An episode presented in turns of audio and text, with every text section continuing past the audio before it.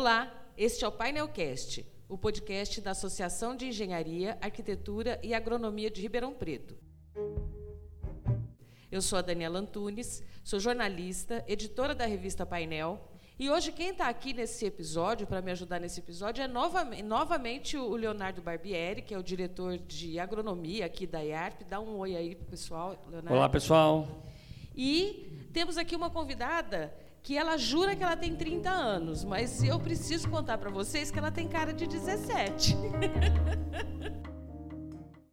que é a Heloísa Bretas. Ela é advogada, ela trabalha na área de projetos e parcerias da Agência de Inovação da Universidade Federal de São Carlos. Bem-vinda, Heloísa, e eu espero que você não se ofenda de, da gente falar que você é uma, uma menina, uma gracinha de menina, que tem uma carinha de 17 anos e uma experiência gigantesca nessa área de inovação, né? Estou aí no meu caminho, gente. Obrigada pois... mesmo pelo convite. Estou muito feliz de estar aqui com vocês e dividir um pouquinho da minha experiência e compartilhar um pouquinho do que estou aprendendo também, porque a gente está junto nesse caminho. A Heloísa só completando aqui a informação principal, é, é, Léo. A Heloísa está aqui na associação, a gente está gravando hoje, no, porque ela veio dar uma palestra na Semana de Tecnologia com Inovação aqui da EARP. E ela fez uma palestra muito bacana sobre mercado e universidades, como que é essa, inter, essa intersecção, né, essa conversa entre o mercado e as universidades, que é um tema muito importante, especialmente para essa área que, que, engloba os profissionais que são aqui da EARP. E aí a gente convidou ela para conversar um pouquinho, dar uma esticada nesse papo, né, Léo? Pois é, é isso mesmo. A gente acabou de sair de uma palestra, vamos usar um termo da mais atual, né, disruptiva, né, onde a Heloísa conseguiu de uma maneira muito leve explicar a, as relações né, da universidade, das inovações que estão na faculdade, como é que ela se conecta com o mercado. Ela vai falar um pouquinho sobre isso aqui, né? E mas eu queria complementar que ela vem de uma relação que a associação, né, a EARP tem com a UFSCar de, já é de média data, né, desde a época Sim. que a gente fez os nossos Agtechs Day, Agtech Day aqui mais de uma vez, o pessoal da UFSCar sempre presente, né, essa vez, mais uma vez, contando com, com eles aqui. E os projetos que a gente tem para o próximo ano, né, para continuamente atualizando os profissionais na, no ponto de vista de inovação, ou inovação aberta, ou inovação revolucionária, né? Vamos entender um pouquinho mais disso daí. A gente vai estar sempre em contato com a, com a UFSCar, com a gente de inovação. Então, eu já agradeço mais uma vez a participação de vocês aqui. Obrigado. Você sabe que essa relação com o UFSCar aqui não é tão recente assim também não, viu? É muito mais antiga. Aqui, Verdade. A gente já teve aqui um curso de gestão ambiental da UFSCar aqui, que você conheceu a Solange Fecuri. E é o, curto, o curso do coração da Solange. A Solange morre de saudade dessa turma aqui. Então, se alguém estiver ouvindo a gente que fez parte dessa turma, vem tomar um café com a Solange, que ela está com saudade e ela adora. Bom, mas vamos tocar o nosso tema aqui. Eu queria que a gente começasse pelo beabá, porque inovação, processos inovadores, é, uma atividade inovadora, um, uma, um, produto inovador. Parece que essa palavra inovação virou como se fosse um bordão de novela, né? Tudo que você quer falar de diferente, você coloca, usa a palavra inovação. Eu queria que a, que a gente contextualizasse bem isso, Heloísa. O que, que é inovação? Essa é uma pergunta bem interessante. Eu gosto bastante da definição de inovação que traz ela como processo. Inovação não é um momento, um ponto, um produto, um, uma atividade de brainstorming. Tudo isso faz parte do processo de inovação, mas não é, não define a inovação em si.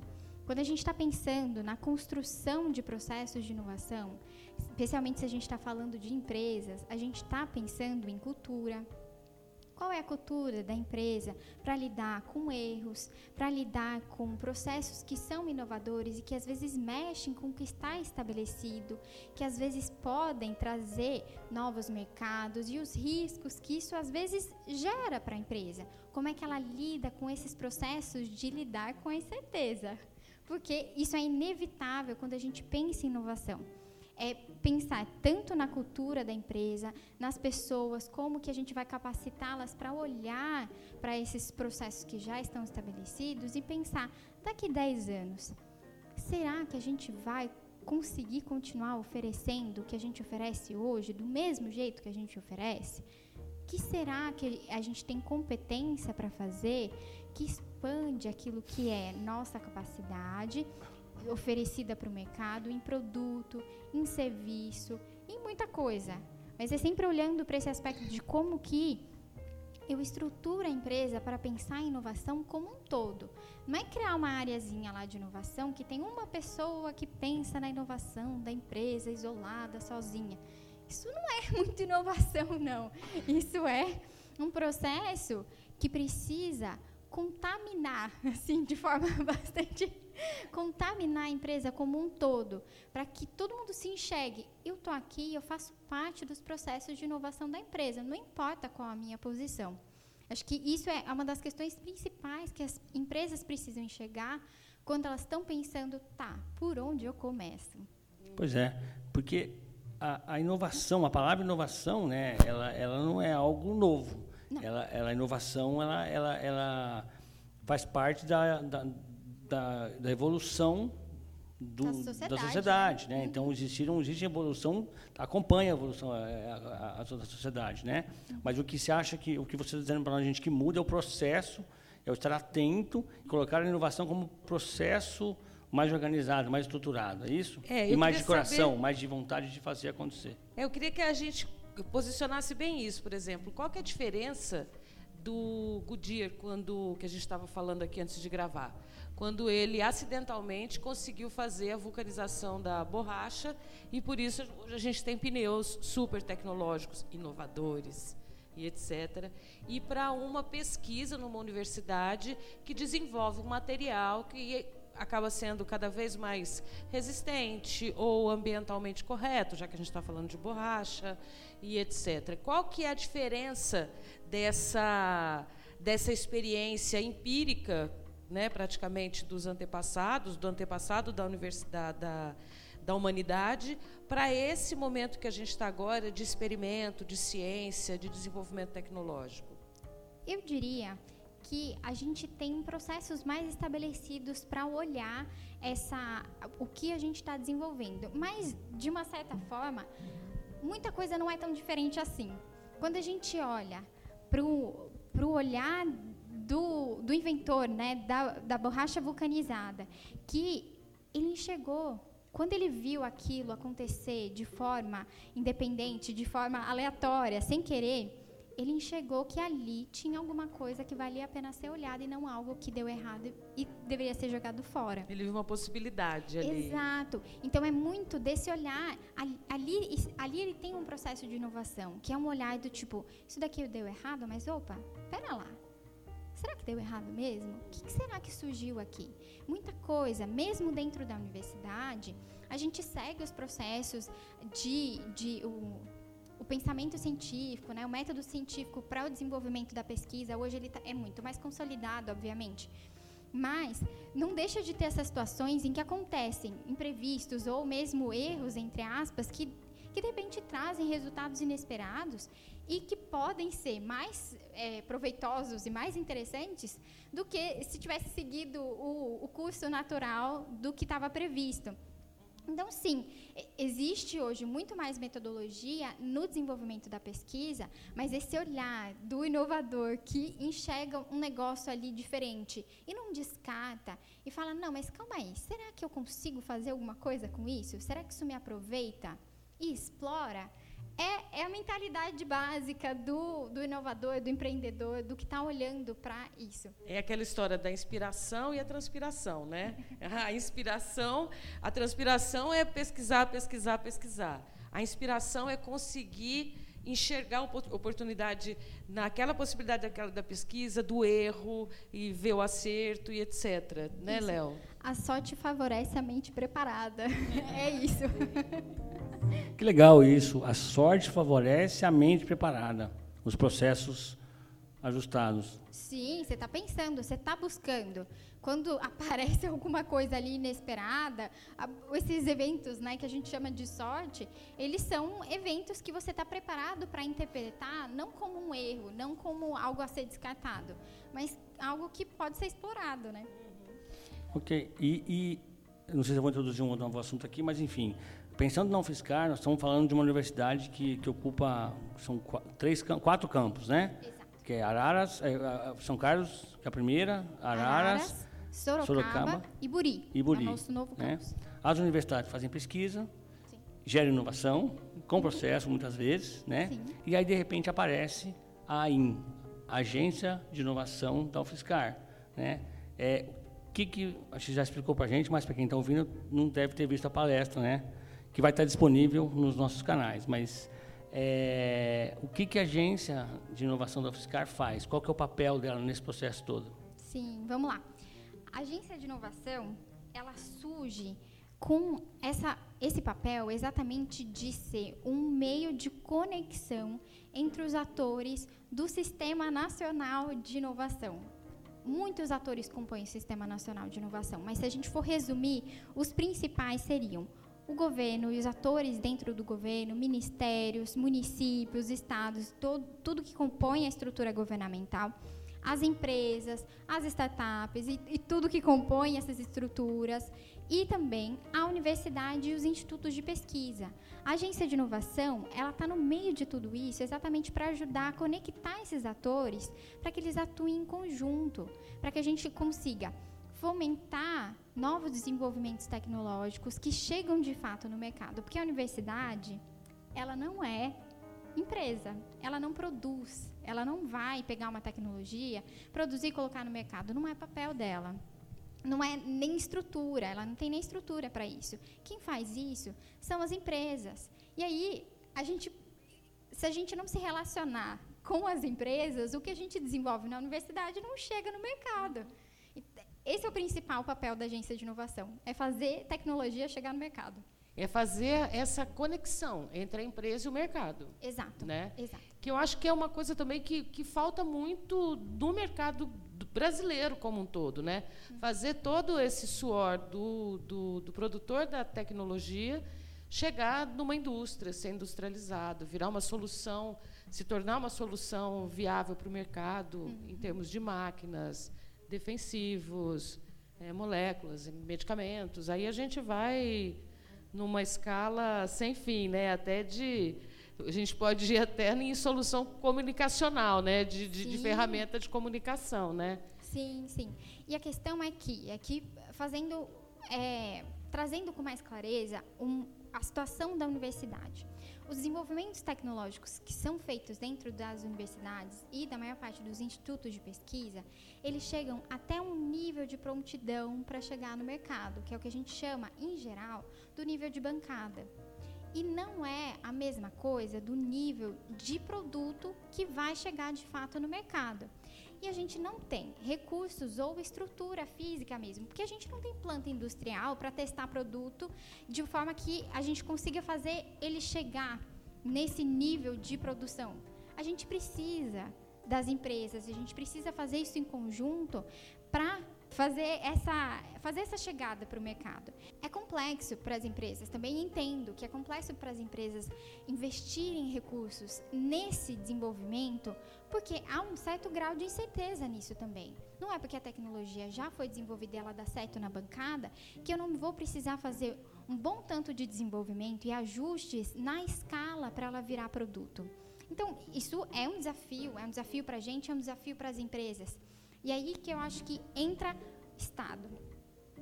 Estado ajudando a financiar esses processos de conexão é assim é muito importante porque diminui o risco para as empresas e ajuda a tornar mais viável, inclusive economicamente, colocar a tecnologia no mercado.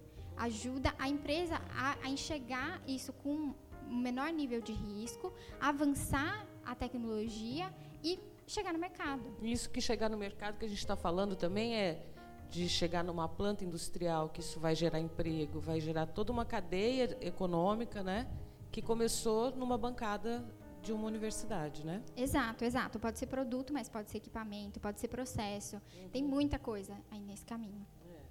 É, e a universidade tem um papel, né, de, um, de ter uma pesquisa que chama de pesquisa básica, né, que ela não é ela não é realizada muitas vezes pelas empresas. Não é uma coisa tão barata e que muitas vezes não gera resultado monetizável, vamos dizer assim, né? Imediato, né? Imediato. né? São coisas que elas precisam de anos para avançar. E, e, assim, não tem como. Isso é Estado. Você foi em qualquer lugar, qualquer país do mundo que tenha pesquisa desenvolvida, é Estado. É Estado falando, eu vou investir, eu quero fazer é, avançar essas áreas do conhecimento aqui. E aí, onde que eu vou colocar dinheiro? É na pesquisa básica. Isso vai gerar frutos em algum momento. Não dá para esperar isso do mercado, porque eles precisam sobreviver faz parte. então, é, isso é papel de Estado mesmo, financiar esse avanço do que é conhecimento científico e tecnológico de base mesmo.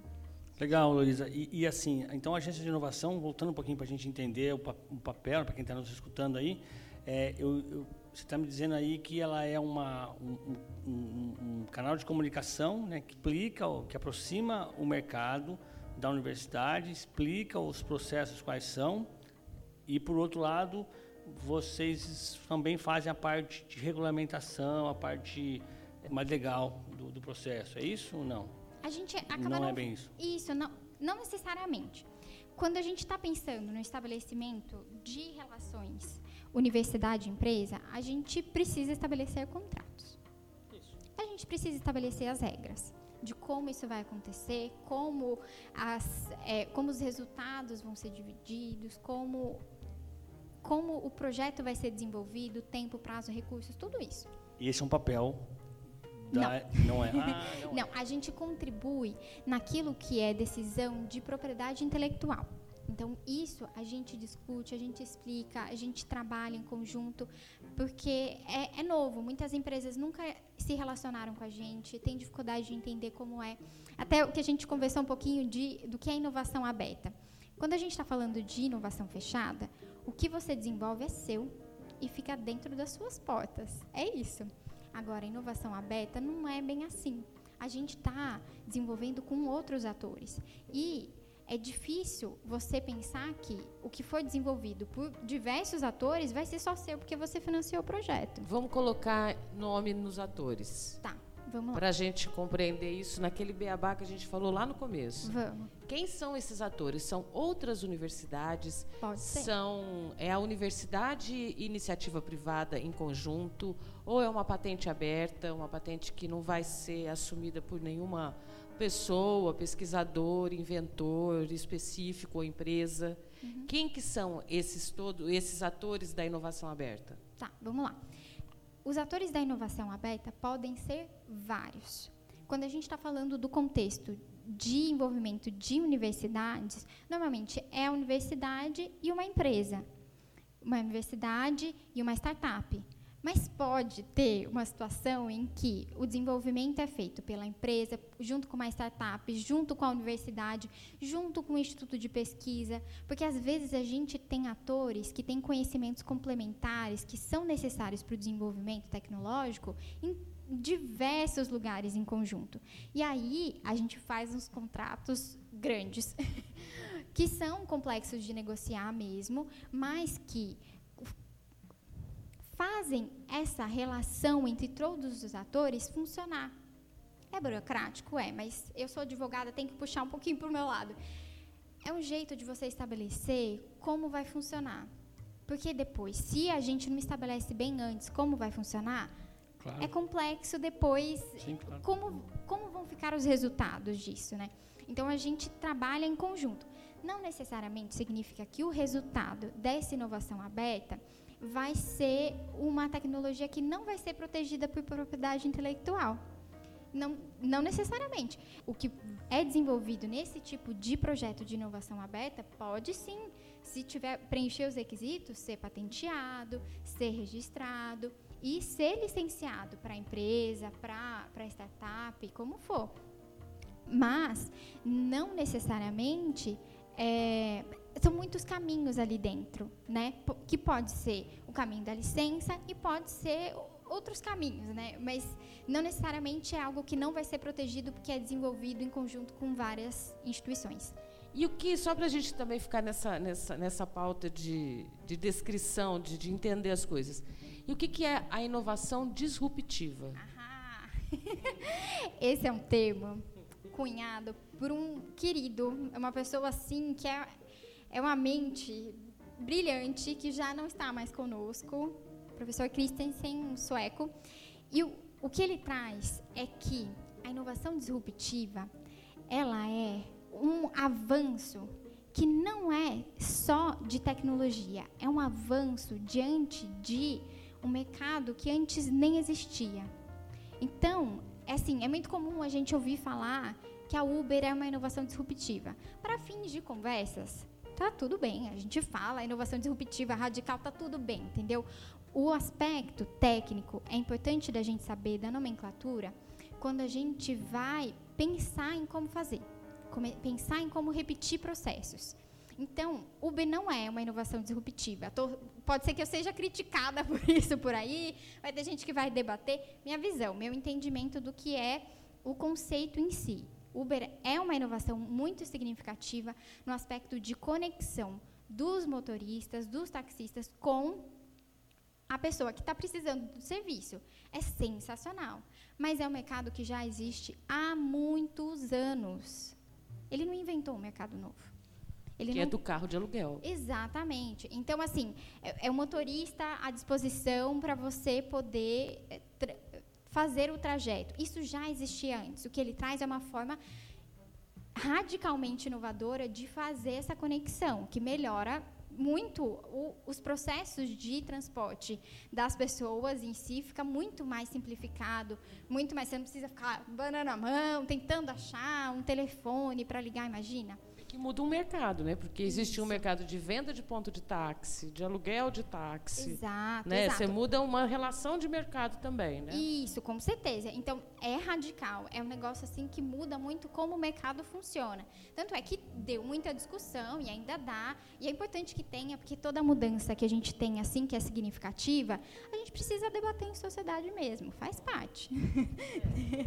a gente está construindo novos a gente, meios. A gente continuaria andando de carroça, né? Exatamente. Na, com a roda, pô, voltando no Goodyear, com a roda de madeira, né? Se não, se não tivesse tido essa, essa mudança, né? Exato. E Ford fala, é, tem uma frase bastante característica dele que ele fala que se ele tivesse perguntado para as pessoas o que elas queriam, elas teriam falado cavalos mais rápidos e não um carro. Então, assim, nem sempre a gente sabe exatamente o que, que é o caminho, o caminho que vai ser disruptivo, que vai mudar a forma como a gente faz as atividades, mas o, o objetivo da inovação é exatamente fomentar esse olhar do tipo aqui há um processo que pode melhorar muito a vivência das pessoas e como é que eu posso fazer isso? Isso é, o, é a inovação disruptiva.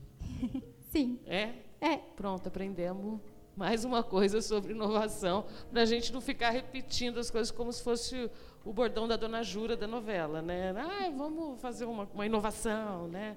Tem que tem isso. E eu queria que a gente falasse também um pouco, Elo, sobre como é que o profissional pode acessar esse mercado de inovação? Uhum. Se alguém estiver ouvindo a gente, profissional ou estudante de universidades de Ribeirão Preto, de outros lugares, como é que eles podem acessar essa, esse ambiente de inovação?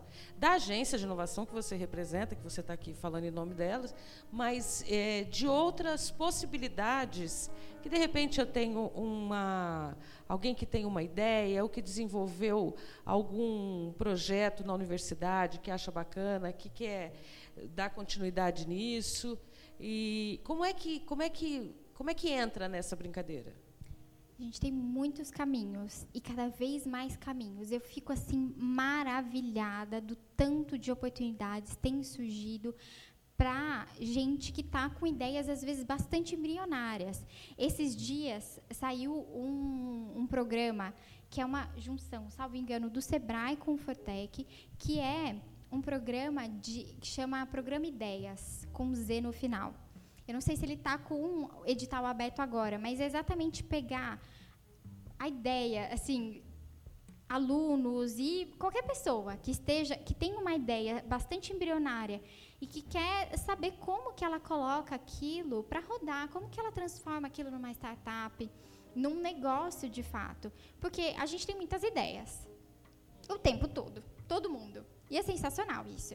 Só que isso só vira alguma coisa na realidade quando a gente fala, não, mas como é que eu posso transformar isso num negócio? Como é que eu posso transformar isso num, em algo a ser explorado de fato? Então, tem programas diversos gratuitos que podem ser procurados nesse processo de tô com uma ideia, tô num momento bem embrionário, quero desenvolver isso e assim são aceleradoras e incubadoras do Brasil todo que atendem projetos de forma remota. Que, que, fazem reuniões remotamente para ajudar essa, essas equipes, né? São pelo menos duas pessoas em alguns dos, dos programas que eu vi.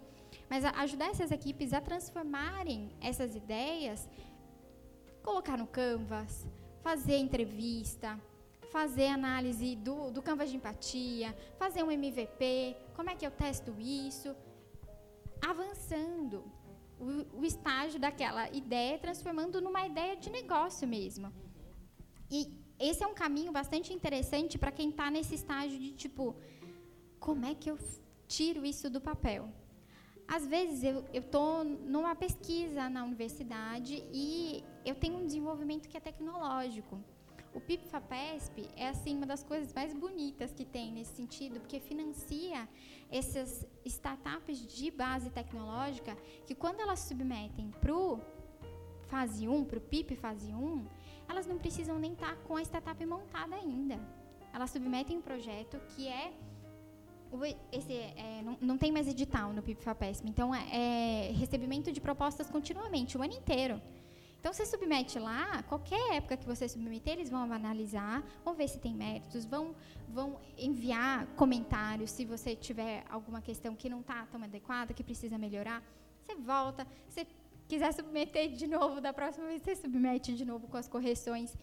E eles dão, na fase 1, até 200 mil para fazer a ideia sair do, do chão. Então, é, é, muito legal, porque quando a gente fala de startups de base tecnológica, é muito mais caro do que você fazer um desenvolvimento, às vezes, é, de, um, de um software, por exemplo, de um aplicativo. Que, assim, tem o seu custo também, mas você precisa de uma estrutura laboratorial, de equipamentos que são muito mais significativos quando você pensa em desenvolvimento de, de base tecnológica. Né? E, a, e aí a gente tem mecanismos de fazer isso acontecer também. Esses são alguns que eu estou citando, mas tem vários outros mesmo. Não, perfeito, mas eu gostaria de voltar um pouquinho no que, ela, que a, a Dani estava falando aqui. Né, quando a gente olha para o associado né, da IARP e, e, a comunidade né, de engenheiros, arquitetos e agrônomos da, da região de Ribeirão Preto, a gente tem pessoas em várias fases da vida. Assim como você já foi estudante, né? depois a gente forma, fica um pouco procurando caminhos. E tem um pessoal que vai ficando focado no trabalho muito tempo e tem uma experiência, né? O público que está na, na, meia, meia idade de trabalho, depois no final, com bastante experiência.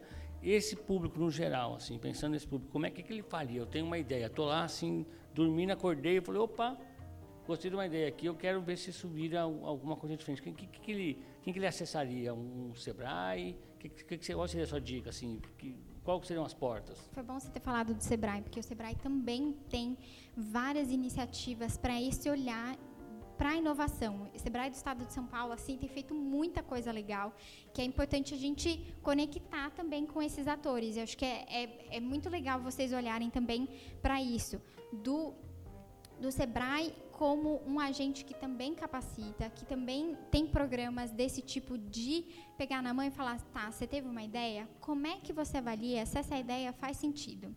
Porque às vezes a gente tem ideia, a gente fala, nossa, vai ser sensacional, maravilhoso, vamos lá, vou fazer para ontem.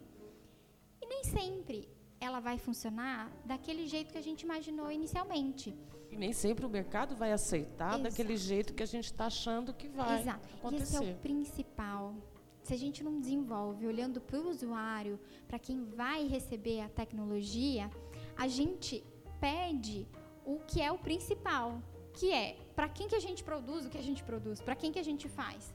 Para o cliente, a gente tem clientes, usuários, é para eles que a gente está Tem que combinar com a turma inteira, né? Exato. E aí, hoje, a gente tem processos muito mais estabelecidos de desenvolvimento de produto, de pesquisas de mercado, que podem acontecer antes de você lançar um produto no mercado, gastar dinheiro para desenvolver um produto e lançá-lo no mercado. A gente tem o conceito de produto mínimo viável, que é você estabelecer o que, que é o mínimo necessário que eu posso fazer com o mínimo de recursos possíveis para testar se essa ideia que eu tenho faz sentido para os meus clientes.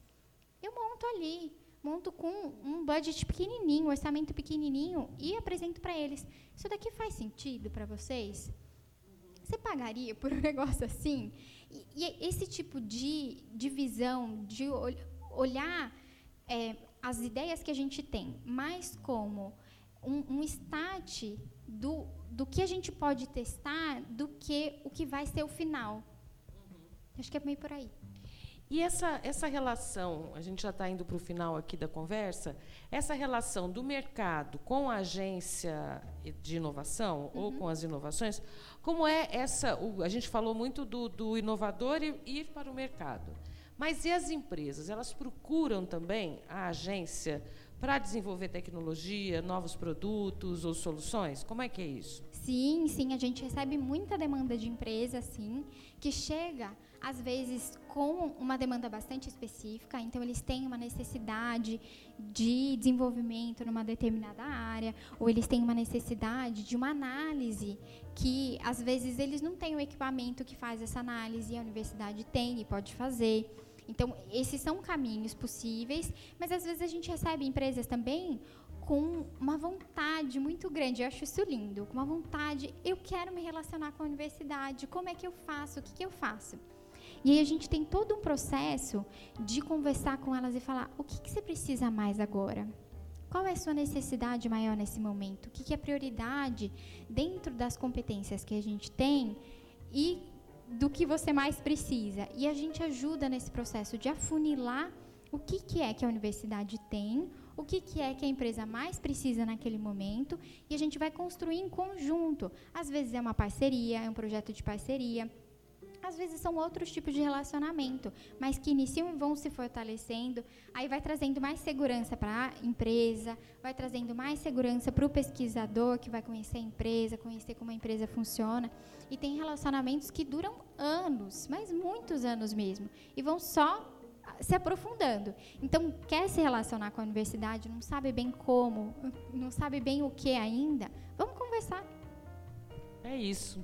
E aí, para terminar de verdade, a gente no comecinho aqui falou, a Elô não é engenheira, não é arquiteta, a Elô é advogada. Sim. E contou para a gente também que na universidade, na agência, tem biblioteca.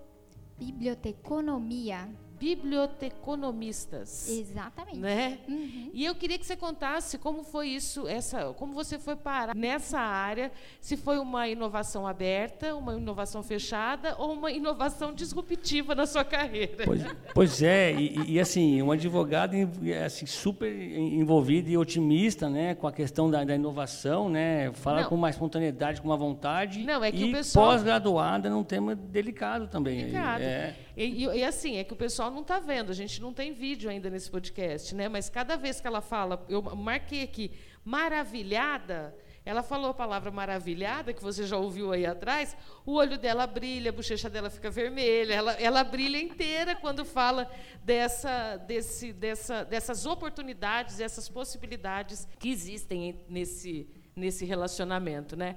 Então, vamos lá. Que, qual que foi a sua inovação? Foi inovação aberta, fechada ou disruptiva? Para sair da, do direito, que ela vai contar aqui que ela fazia no direito, para a agência de inovação? Eu acho que foi um misto de. Se a gente for estabelecer um paralelo, foi um misto de aberta com radical. Porque eu estava, assim, minha construção enquanto formação acadêmica foi muito pensando em ser professora. Eu amo trocar. Eu amo esse, isso daqui que a gente está fazendo agora. Oh, ficou vermelho de novo a bochecha e o olho brilhou de novo. é isso, isso me anima, isso me enche de energia mesmo, esse tipo de troca. E durante a graduação, um dos temas que mais me chamou a atenção, que até é bem curioso, o pessoal acha engraçado, mas é, eu gostava de terrorismo, de pesquisar sobre terrorismo e direitos humanos. E isso foi a minha, meu estudo durante a graduação e no mestrado também. Só que aí, a vida é uma caixinha de surpresas, né? quando eu estava no fim do, do, quinto ano, apareceu uma oportunidade de fazer um estágio na agência de inovação da Universidade Federal de São Carlos. Meus pais são de São Carlos, então assim, tava, tava meio que em, casa, tá em né? casa. Ia estar tá em casa. Eu falei, nossa, eu vou dar uma oportunidade para isso. Eu te, assim, fiquei curiosa mesmo. Não conhecia nada sobre esse universo de inovação, de propriedade intelectual. Foi tudo novo. Mas sabe quando você cai naquele universo e fala, nossa, isso é fantástico, isso é. Eu quero estar tá aqui. E eu estou aqui desde então, faz cinco anos. Ai, que delícia. Né? Tirou, saiu de uma bomba para pegar outra. Seria isso, Léo? Sim, seria isso, seria isso. É, eu queria deixar um recado que eu acho que é importante. Para quem se interessou pelo assunto, quer saber um pouquinho mais, a, a apresentação da Heloísa, que foi sensacional na Semana foi. Técnica de, com Inovação da IARP, está disponível na página da IARP no YouTube. No YouTube. Eu acho que quem quiser assistir lá é uma tem muita informação bacana, mas a gente já, eu, a gente conversou antes, ela não deixamos lá falar exatamente tudo, Isso. né? Que a gente vai dar continuidade nesse, nesse, nesses, nessas conversas com certeza. É, nos próximos eventos aqui. É, na palestra ela dá bastante dicas de caminhos, etc. Então é um bom complemento para esse bate-papo super legal que a gente teve aqui. E que eu queria te agradecer, Luísa, por ter esticado um pouco mais seu tempo aqui na associação para a gente gravar esse episódio do Painelcast. E se você quiser deixar os seus contatos, caminhos para entrar em contato com você, com a agência, pode ficar à vontade. Sim, nossa, é um prazer imenso estar aqui com vocês, de verdade. Muito obrigada pelo convite de estender essa conversa. É sempre muito legal conversar e conhecer mais de vocês também, né, do que vocês fazem aqui. Que trabalho, que trabalho. Parabéns mesmo, de verdade. Fiquei muito, muito, muito feliz do trabalho de vocês aqui. Meus contatos são Heloísa Bretas, no LinkedIn, pode me mandar mensagem, a gente troca ideia.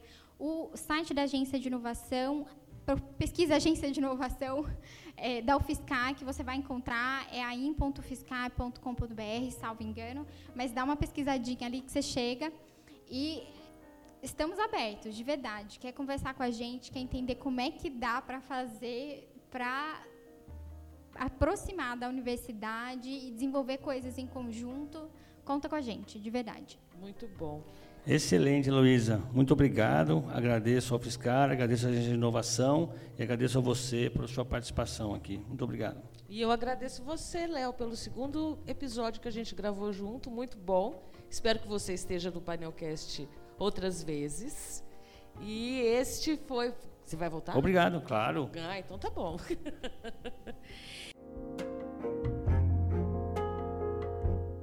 E esse foi mais um episódio do Painelcast, o podcast da Associação de Engenharia, Arquitetura e Agronomia de Ribeirão Preto. Marca a gente, publica, compartilha o episódio, etc., em todas as suas redes sociais. Marca a gente também nessas redes para a gente saber se você gostou, se foi útil para você.